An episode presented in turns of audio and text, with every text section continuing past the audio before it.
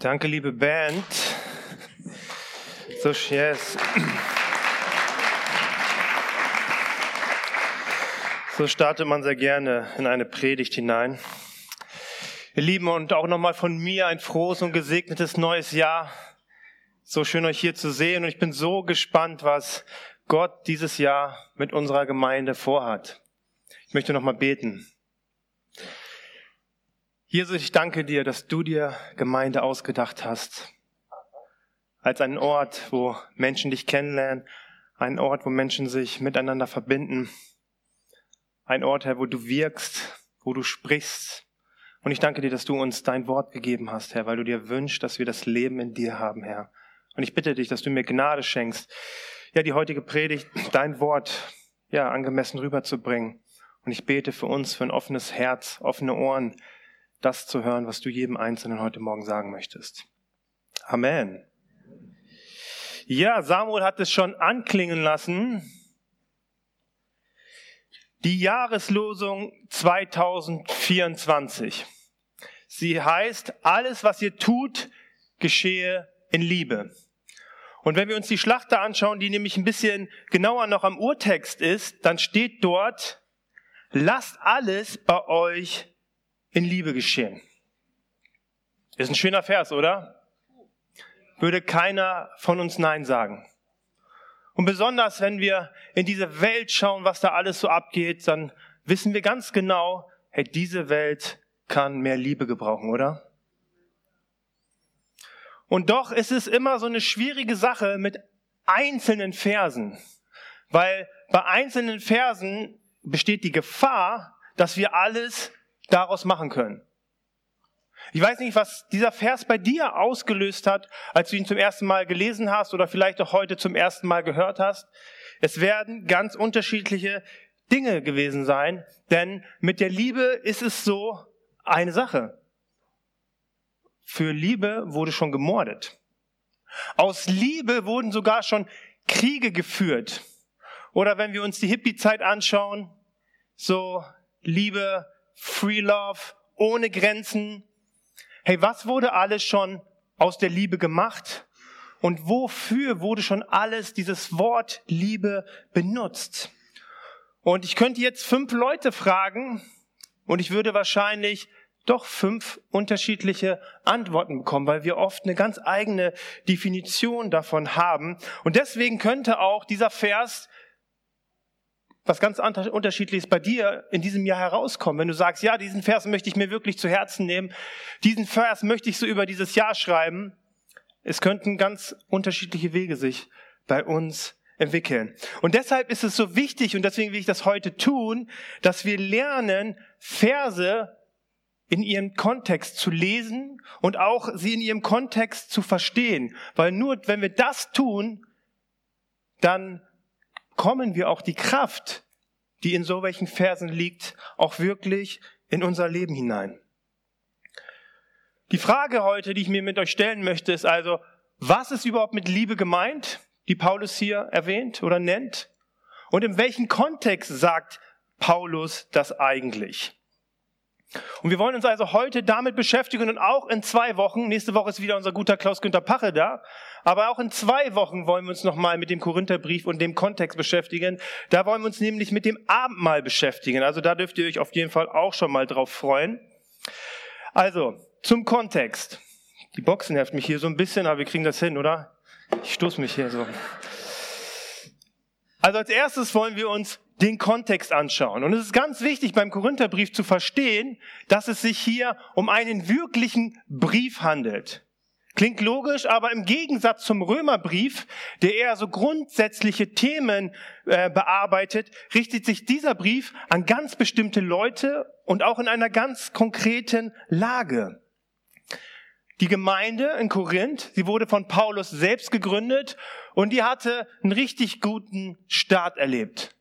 Viele Menschen haben sich bekehrt. Menschen aus den unterschiedlichsten Hintergründen sind zusammengekommen, sei es Herkunft, Kultur oder soziale Schichten. Und auch der Geist hat in ihrer Mitte stark gewirkt. Gottes Wirken war dort richtig stark und die Geistesgaben unter den Leuten waren zahlreich vorhanden. Und doch Mit der Zeit mussten auch die Korinther die Erfahrung machen, und diese Erfahrung werden wir wahrscheinlich auch schon gemacht haben. Sie macht jeder, der sich für ein Leben mit Jesus entscheidet, dass ein Leben mit Jesus nicht einfach so mühelos weiter wächst. Und so entwickelte sich ihr Leben oder von vielen in der Gemeinde wieder dorthin, wie es war, bevor sie Jesus kennengelernt hatten. Und daraus entstanden unzählige Probleme und Konflikte in der Gemeinde. Dort war Egoismus vorhanden. Die Leute lebten so, wie sie wollten. Es gab Gruppierungen. Wir kennen es, Apollos, Barnabas, Paulus. Wer ist der beste Prediger? Zu wem gehöre ich? Es fanden Ausgrenzungen statt. Und das Interessante ist aber, dass sie das so gar nicht richtig gesehen haben. Ja. Ja. Dankeschön. Aber du müsstest gehen, musst gehen, oder? Ja, ich, hab, ich bin Mag sonst, magst du einmal kurz, sehr schön, dass du hier gewesen bist und komm gern nochmal wieder, ja? Yes.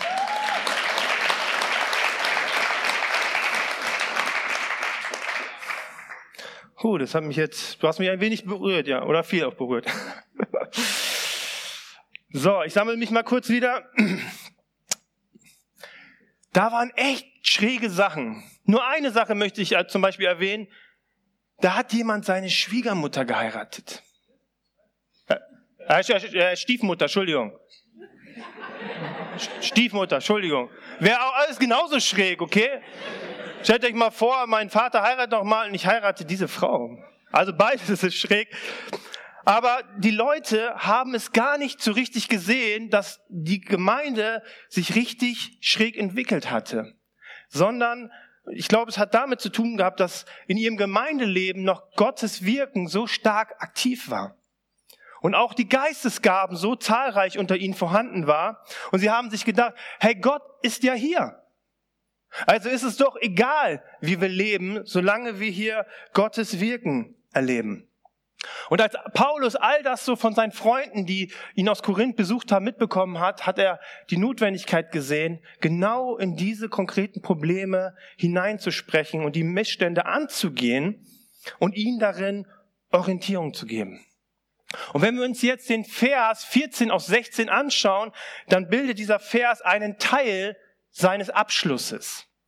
Und er sagt in seinem Abschluss, liebe Gemeinde, ich würde euch so gerne besuchen.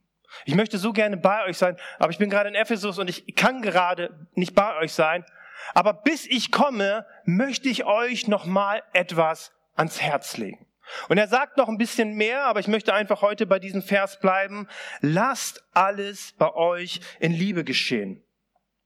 Und ich kann mir diese, diese Worte von Paulus, ich kann sie so gut verstehen. Und ich weiß nicht, ob es Vätern auch so ging, aber ich musste direkt an meine Kinder denken. Wenn ich das Haus verlasse, nicht morgens nur, sondern wenn ich mal ein paar Tage weg bin, dann sage ich bestimmte Dinge zu meinen Kindern und drei Sachen wirst du immer in meinen Abschlussworten finden. Zum einen, ich liebe euch. Na, wenn sie weg sind, sie sollen das Letzte, was sie gehört haben, hey, Papa liebt euch, niemals vergessen. Das Zweite, was ich ihnen sage, ist, seid lieb zueinander. Ihr wisst, Brüder halten zusammen. Und zum Schluss kommt das Allerwichtigste. Hört auf eure Mama. Hört auf eure Mama. Das ist so wichtig. Und mir liegt es besonders immer am Herzen, das zweite und das dritte ihnen nochmal so in den Kopf reinzubohren und zu sagen, hey, wenn ich gehe, behaltet das in Erinnerung. Und ich sage Ihnen das nicht, weil das sonst nicht bei uns zu Hause gilt. Wenn Papa zu Hause ist, ne, dann hat Papa das Sagen. Nein, sondern weil das Werte sind, die in unserer Familie zentral sind. Die Bühne ist heute sehr beliebt. Ja, okay. Dankeschön. Wenn ich den lieben Markus nicht hätte. Es sind Werte aus unserer Familie und deswegen ist es mir so wichtig zu sagen, ey, ich bin jetzt nicht hier, aber vergesst nicht, das ist zentral in unserer Familie. Und so ist auch dieser Vers, so schön er klingt, nicht einfach ein schöner Satz, sondern er ist eine Zusammenfassung, er ist die Quintessenz dieses Briefes. Und die Liebe ist das zentrale Thema seines Briefes. Liebe ist auch das zentrale Thema unseres Lebens und doch stellen wir fest, dass es mit der Liebe gar nicht so einfach ist. Und jetzt könnten wir uns die Frage stellen, hey, hat es Paulus nicht so mit der, Menschen, mit der Menschenkenntnis? Wenn er schreibt, alles soll in Liebe geschehen. Alles. Wie kann er sowas schreiben, wenn er genau weiß, an was für eine Gemeinde er schreibt? Wenn er weiß, was da alles schiefgelaufen ist? Ist das nicht viel zu viel verlangt? Hätte er nicht besser schreiben, hey, bitte dreht euch nicht den Hals um, bis ich komme und dann probiere ich die Wogen wieder zu glätten? Nein, er sagt, alles geschehe in Liebe. Und ich glaube, auch wir würden Paulus die Frage stellen, hey Paulus, was meinst du eigentlich genau mit alles? Denn wenn wir ganz ehrlich sind, alles geht doch eigentlich gar nicht. Ihr wisst nicht, wie es bei mir zu Hause heute Morgen abgegangen ist. Der Standard Sonntagmorgen.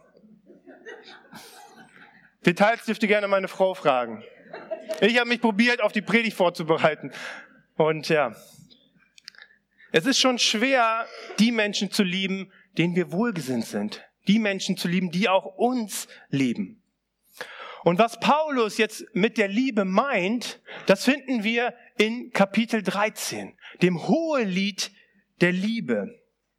In diesem Kapitel versucht er ihnen das Wesen des Christentums zu veranschaulichen.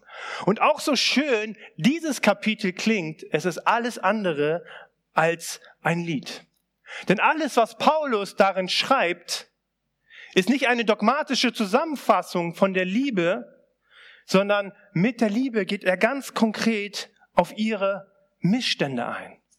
Mit der Liebe möchte er ihnen einen Spiegel vors Gesicht halten und ihnen zeigen, hey, wie sieht's eigentlich wirklich bei euch aus? Und er möchte ihnen zeigen, all die Probleme, all die Konflikte, die sie haben, stammen aus einem Mangel aus, an wirklicher Liebe. Lass uns mal in den Text hineinschauen. Äh, wenn ich die Sprachen aller Menschen spreche und sogar die Sprache der Engel, aber ich habe keine Liebe, da bin ich doch nur ein dröhnender Gong oder eine lärmende Trommel. Wenn ich prophetische Eingebungen habe und alle himmlischen Geheimnisse weiß und alle Kenntnisse besitze, wenn ich einen so starken Glaube habe, dass ich Berge versetzen kann, aber ich habe keine Liebe, dann ist es nichts. Dann bin ich nichts. Und wenn ich all meinen Besitz verteile und den Tod in den Flammen auf mich nehme, aber ich habe keine Liebe, dann nützt es mir nichts. Nichts. Paulus zählt hier Dinge auf, die den Korinthern so wichtig und wertvoll waren. Wir lesen von Geistesgaben, wir lesen von Zungenrede. Und bei ihnen waren diese Dinge Merkmale, dass sie etwas geworden sind. Wenn ich in Sprachen spreche noch oder viel in, umso viel mehr ich um Sprachen spreche, umso mehr habe ich ein Level in meinem Glauben erreicht. Oder er zählt auch auf prophetische Eingebungen, Erkenntnisse, Geheimnisse, ein Glaube, der Berge versetzen kann. Hey, was für Probleme könnten wir in dieser Welt lösen, wenn wir das zum Beispiel hier in solch einem Maße in der Gemeinde hätten. Und es ist so wichtig zu verstehen, dass Paulus hier nicht die Geistesgaben oder so abwertet. Er sagt selber, strebt nach ihnen, sind total wichtig, aber ohne die Liebe sind sie halt nichts wert. Sie sind nur ein Instrument, das viel Lärm macht, aber absolut keinen Nutzen haben. Und in der Predigtvorbereitung habe ich mich so gefragt, hey, was sind eigentlich so die Dinge, die uns so lieb sind? Die für uns so erstrebenswert gelten, die uns ein Gefühl geben, jemand zu sein. Was sind diese Dinge in deinem Leben, die so erstrebenswert sind, die so lieb sind, die vielleicht auch gut sind? Hast du diesen Dingen schon mal einen Liebescheck ausgesetzt oder unterzogen? Hast du diese Dinge schon mal im Licht der Liebe betrachtet? Ich wisst es ist so erschreckend, es bei den Korinthern zu sehen. Man muss sich fragen, hey, wie konnte das passieren, dass trotz all dieser guten Dinge, die von Gott sogar kommen, so was Entscheidendes bei ihnen fehlte? Und manchmal ist es so, dass Dinge bei uns so gut laufen, dass sie dazu neigen, in unserem Leben Dinge auszublenden, wo es überhaupt nicht so gut läuft. Wesentliche Dinge, die so wichtig für uns sind, aber fehlen. Wisst ihr, ich kann so hart und fleißig für meine Familie arbeiten. Versuchen, so viel Geld zu verdienen, damit ich ihnen vieles ermöglichen kann. Damit sie versorgt sind, dass es ihnen an nichts mangelt. Und doch kann es das Wesentliche fehlen, was sie brauchen. Kann ich ihnen das Wesentliche verwehren. Und da, ihr müsst wissen, das, was Paulus hier tut, ist so wichtig für unser Leben. Unser Leben im Licht der Liebe spiegeln zu lassen. Die Dinge, die uns so wichtig sind, vielleicht auch so gut sind, wo wir unser ganzes Herz hineingeben. Weil wir sehen es bei den Korinthern. Paulus hält ihnen diesen Spiegel vor Augen und zeigt es ihnen im Licht der Liebe. Und im Licht der Liebe stellt sich heraus, dass diese Dinge, die sie so, so nachgestrebt haben, dass sie eigentlich nur von Selbstsucht und Ich-Bezogenheit geprägt waren. Und dass daraus sich etwas entwickelt hat, was eigentlich nichts wert in ihrem Leben war. Hey, wie bitter muss es sein, wenn wir im Leben Dinge ansteuern, unser ganzes Herz für etwas hineingeben und am Ende etwas haben, was gar keinen Wert hat, gar keinen Bestand hat. Jesus sagt zum Beispiel in Matthäus 16, Vers 26, was hat ein Mensch davon, wenn er die ganze Welt gewinnt, aber zuletzt sein Leben verliert? Womit will er es dann zurückkaufen? Und wenn wir den Ursprungsvers, alles geschehe in Liebe, wenn wir uns wünschen, dass das eine Realität in unserem Leben auch in diesem Jahr wird, dann müssen wir anfangen, ehrlich mit uns selbst zu werden dann müssen wir anfangen, die Dinge in dem Licht der Liebe Gottes reflektieren zu lassen. Weil wir wie die Korinther so leicht dazu neigen, dass wir uns in Dingen verlieren und das Wesentliche, der Kern, das Fundament dabei verloren geht.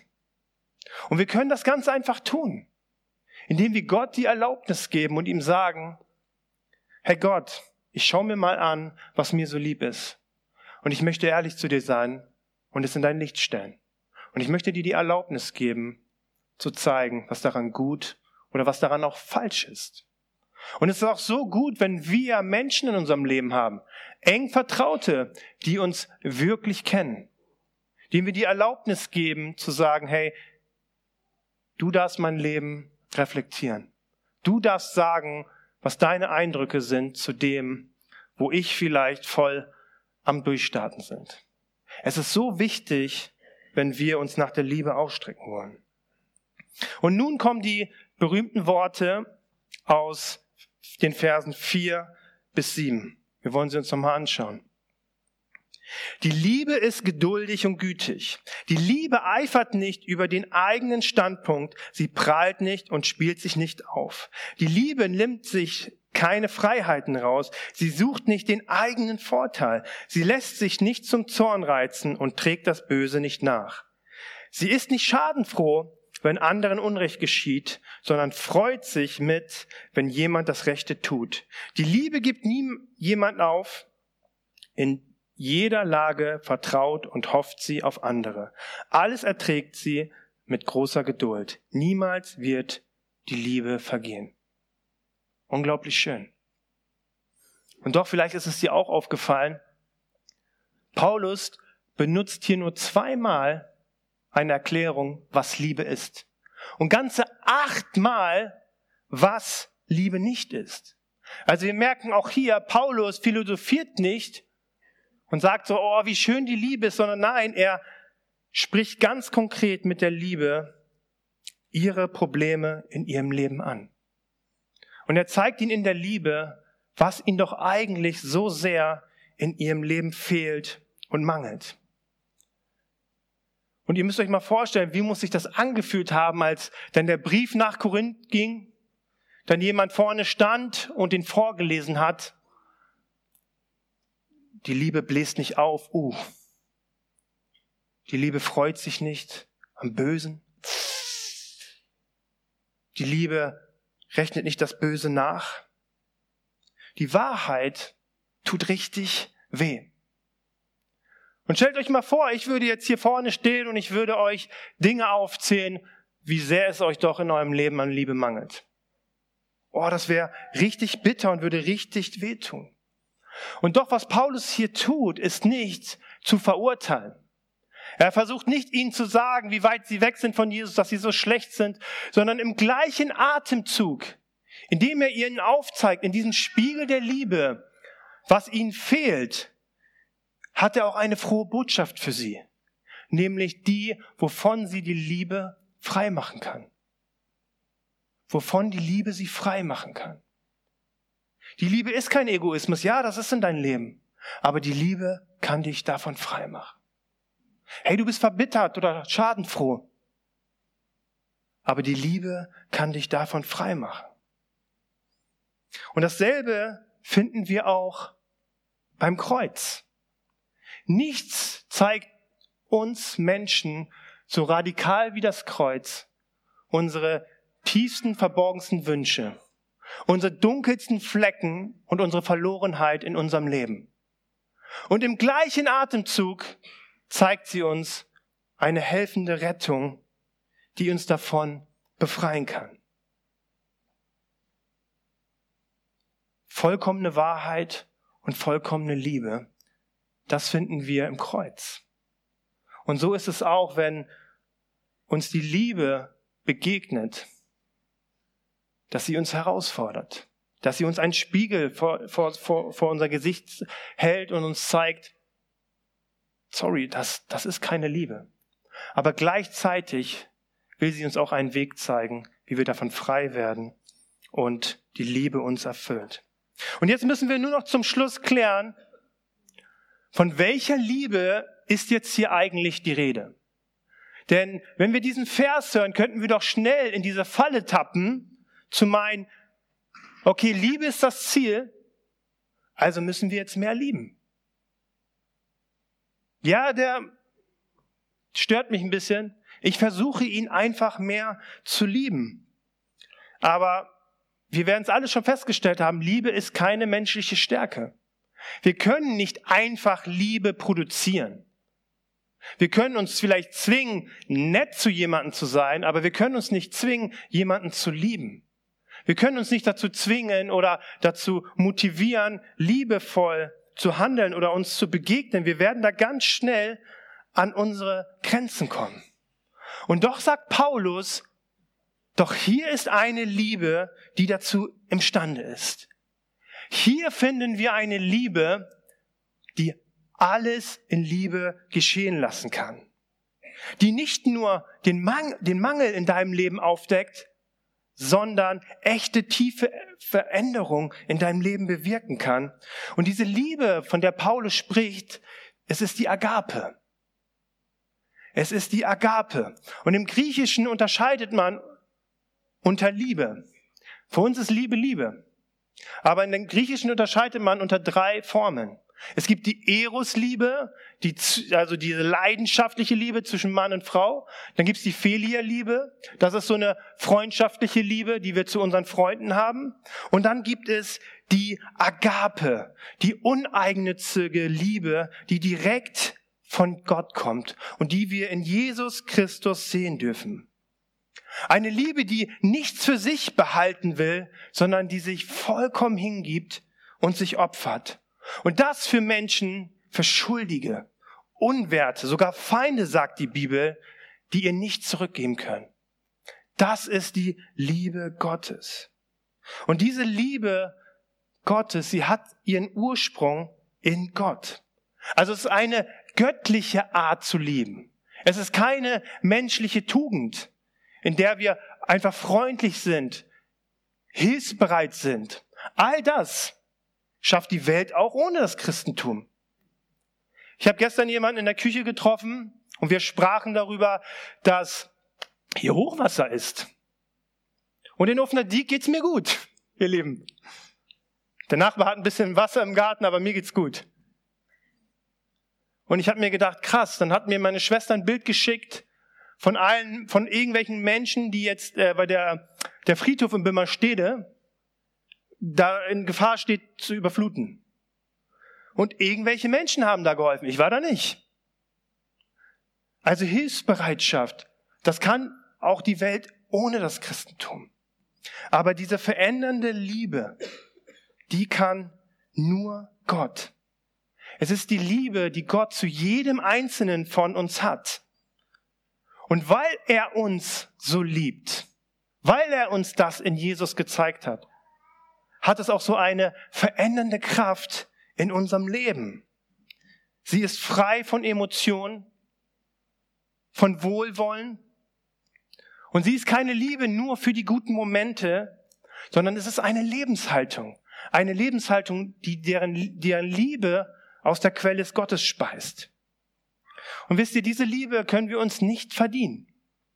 Wenn wir uns sagen, ja, diese Liebe Gottes, die will ich dieses Jahr versuchen. Nein, wir können sie uns nicht verdienen. Wir können sie uns auch nicht erarbeiten. Das geht nicht, sondern wir können sie uns, wir können uns ihr nur hingeben.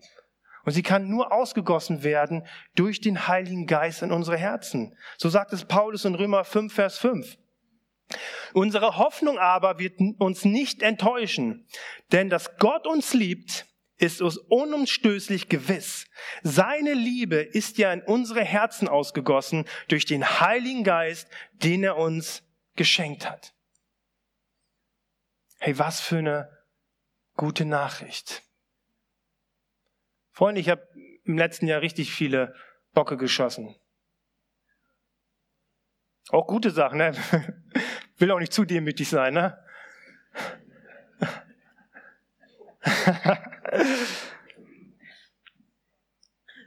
Aber was für eine gute Nachricht, dass das, was dieser Vers eigentlich sagt, alles soll in Liebe geschehen, nicht auf mich ankommt. Nicht darauf ankommt, wie viel ich dieses Jahr richtig mache oder wie viel ich falsch mache, sondern darauf ankommt, dass was Gott in meinem Leben tut. Was Gott in meinem Herzen ausgeht. Und wir lesen in diesen Versen, dass es Gottes Wunsch ist, in dieser Liebe zu leben.